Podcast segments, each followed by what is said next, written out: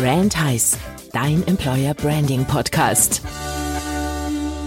Da sind wir wieder. Hallo und herzlich willkommen zurück bei Brandheiß. Und der Udo, gute Nachricht, ist wieder fit. Stimme ist wie neu. Hallo Udo. Hallo Stefan und äh, hallo liebe Zuhörer. Schön, dass du wieder mit dabei bist. Worüber wollen wir denn heute reden?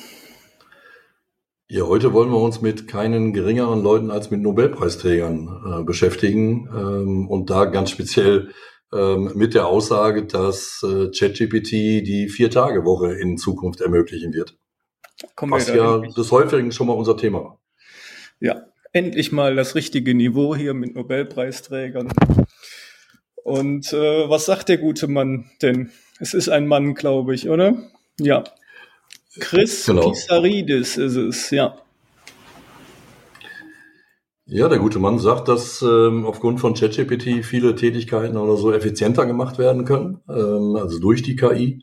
Und ähm, somit ähm, man die gleiche Arbeit, die man vielleicht vorher auf fünf Tage verteilen musste, ähm, jetzt auch äh, mit der Belegschaft in ähm, vier Tagen hinbekommt und ähm, somit halt ein flexibleres Arbeitszeitmodell oder ein geringeres Arbeitszeitmodell ähm, auf die Beine stellen kann und somit natürlich den Bedürfnissen der ähm, Arbeitnehmer entgegenkommen kann, ohne dass das Unternehmen weniger produktiv wäre. Und das, glaube ich, war ja bislang die Riesenkrux. Wer soll die Arbeit im Grunde machen, wenn ähm, einfach nur die Arbeitszeit reduziert wird? Und ähm, jetzt besteht halt an der einen oder anderen Stelle und wir haben ja auch schon darüber berichtet, das sind nicht so wenig Stellen, wo ChatGPT Anwendungsbeispiele findet, ähm, einfach die Möglichkeit ähm, schafft, genauso effektiv zu arbeiten, äh, wie es ansonsten mit einer größeren Belegschaft oder mit einer äh, längeren Arbeitszeit der Fall wäre. Ich finde, da ist die Vier-Tage-Woche auch wirklich der, der richtige Weg. Ja, es macht doch eigentlich gar keinen Sinn, dass wir sagen, wir schaffen jetzt äh, haufenweise Arbeitsplätze ab wegen künstlicher Intelligenz, sondern ich bin nach wie vor der Meinung, die Kombination zwischen menschlicher und künstlicher Intelligenz. Das ist die beste Mischung, genau wie das bei Radiologen heute schon der Fall ist. Und wir werden aber durch diese Effizienzsteigerung es nicht mehr schaffen, die Leute in diese blöde 40-Stunden-Woche reinzupressen. Und deswegen ist das eigentlich ein logischer Schritt zu sagen, wir machen entweder einen Fünf-Stunden-Tag oder eine Vier-Tage-Woche und gehen bei allem, was man irgendwie mit künstlicher Intelligenz kombinieren kann, dazu über und zwar schnellstmöglich. Ja, wichtigster Schritt ist natürlich dann, dass ich mich, dass ich als erstes mal mich mit dem Thema künstliche Intelligenz auseinandersetze als Unternehmer, ähm, dann schaue, wie die Chancen denn tatsächlich aussehen, wie ich das in meinem Unternehmen ähm, umsetzen kann und mit welchen, in welchen Berufszweigen ich äh, das Ganze dann tatsächlich zum Einsatz bringen kann. Und um mir dann die Gedanken darüber zu machen oder so, wie ich dann eine Vier-Tage-Woche dann auch realisiere. Ja, und das ist ein Punkt, der mir noch ein bisschen Angst macht. Ich habe das heute Morgen gelesen. Ich glaube, es waren 40 Prozent der deutschen Unternehmen, die der Meinung sind, ChatGPT ist nur ein Trend und äh, ist bald wieder weg und da müssten sie sich nicht mit beschäftigen. Und das ist eine schockierend hohe Anzahl an Unternehmen, die diese Meinung vertritt.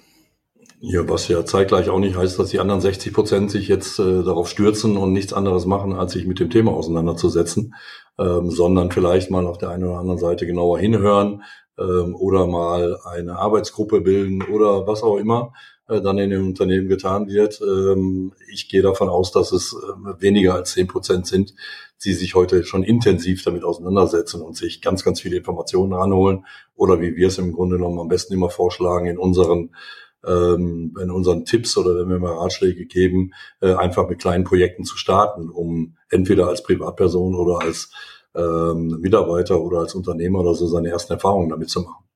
Aber das scheint ja zumindestens was den privaten Bereich angeht oder was äh, die Mitarbeiter angeht oder so, ja zumindestens laut unseren Erfahrungen, die wir jetzt zuletzt auf den Veranstaltungen sammeln konnten, ja doch schon der Fall zu sein. Also dass jeder schon mal versucht, ähm, sich mit dem Thema auseinanderzusetzen und zu schauen, was ist da eigentlich möglich.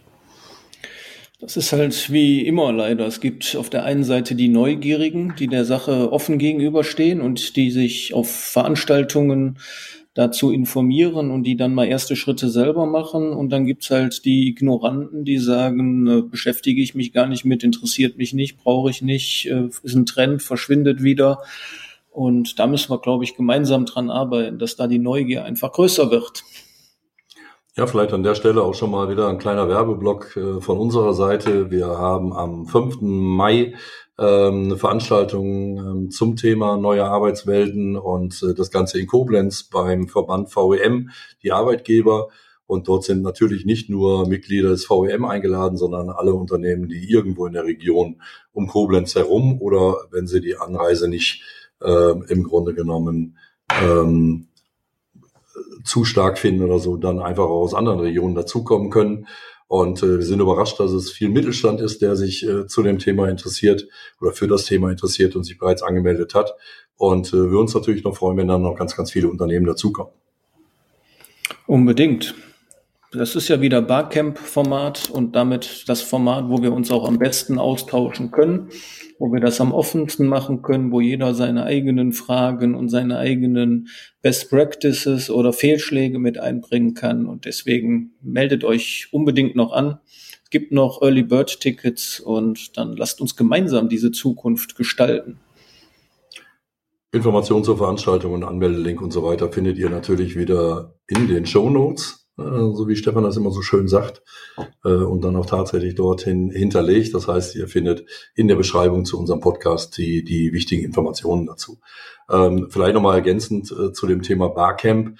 Ähm, das kennt man ja so, dass man nur mit eigenen Themen und so weiter kommt. Ähm, wir haben es diesmal so gemacht, dass wir mit eigenen Best Practice kommen, ähm, wir auch unsere Erfahrungen als Berater äh, dort in die Veranstaltung mit einbringen werden, wir Best Practice von anderen Unternehmen dort vorstellen werden. Also insofern nehmt ihr ganz, ganz viele Informationen mit, äh, selbst wenn ihr kein eigenes Thema habt ähm, oder eine, ähm, eine Diskussion anstoßen wollt zu einem bestimmten Thema.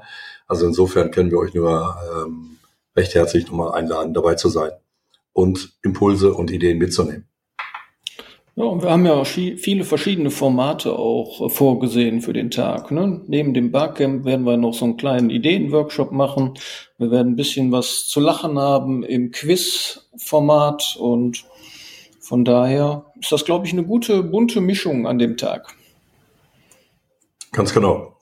Und ich glaube, wir bestellen oder stellen alle, alle Themen im Grunde genommen, sage ich mal, irgendwo mit vor, äh, die das Thema Arbeitswelten äh, betreffen. Ob es jetzt äh, neue Themen wie ChatGPT ist, ähm, wo bestimmte Tätigkeiten ähm, und, und Anwendungsfälle vorgestellt werden. Auf der anderen Seite das Thema Recruiting, äh, Arbeitgeberattraktivität, wie werde ich sichtbarer, wie spreche ich die richtige Zielgruppe an und, und, und. Also ganz, ganz viele Punkte, die, glaube ich, jeden Unternehmer interessieren sollten oder jeden, der äh, sich damit beschäftigt, Arbeitswelten neu zu schaffen in seinem Unternehmen. Prima. Ich freue mich drauf, Udo. Jetzt haben wir gar nicht so viel über den Nobelpreisträger und sein Thema gesprochen, aber ich glaube, es sollte auch nur ein kurzer ähm, Teaser sein, um zu zeigen, das Thema wird uns in den nächsten Wochen, Monaten und Jahren nicht loslassen. Ähm, wir können immer nur darauf hinweisen oder so, dass es da wieder irgendwelche News gibt, die aufpoppen, mit denen man sich beschäftigen sollte und womit die Sachen, die wir ja vielleicht auch schon seit ein, zwei, drei Jahren ähm, präsentieren und sagen, es muss sich was tun in den Arbeitswelten, damit wir ähm, attraktiv bleiben, damit äh, junge Leute sich für unsere Jobs interessieren, damit die Wirtschaft weiter angekurbelt wird, äh, dass das alles keine Sachen sind, die äh, irgendwo komplett Science Fiction waren, sondern die immer mehr jetzt auch Anwendung finden und ähm, da wollten wir euch auch mit diesem Zitat vom Nobelpreisträger äh, einfach nochmal ranführen. Ich hatte ja auch die Tage dazu dem Thema noch was auf LinkedIn gepostet, dieses Zitat von einem Ökonom, der gesagt hat, in Zukunft gibt es nur noch zwei Mitarbeitende im Unternehmen. Das eine ist ein Mensch und das andere ist ein Hund.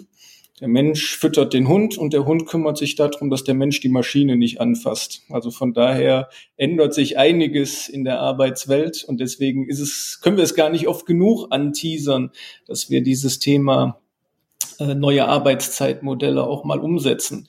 Und wir brauchen da ja auch nicht wieder so eine Standardregel für die nächsten 100 Jahre, sondern wir müssen ja individuelle Möglichkeiten in den Unternehmen finden.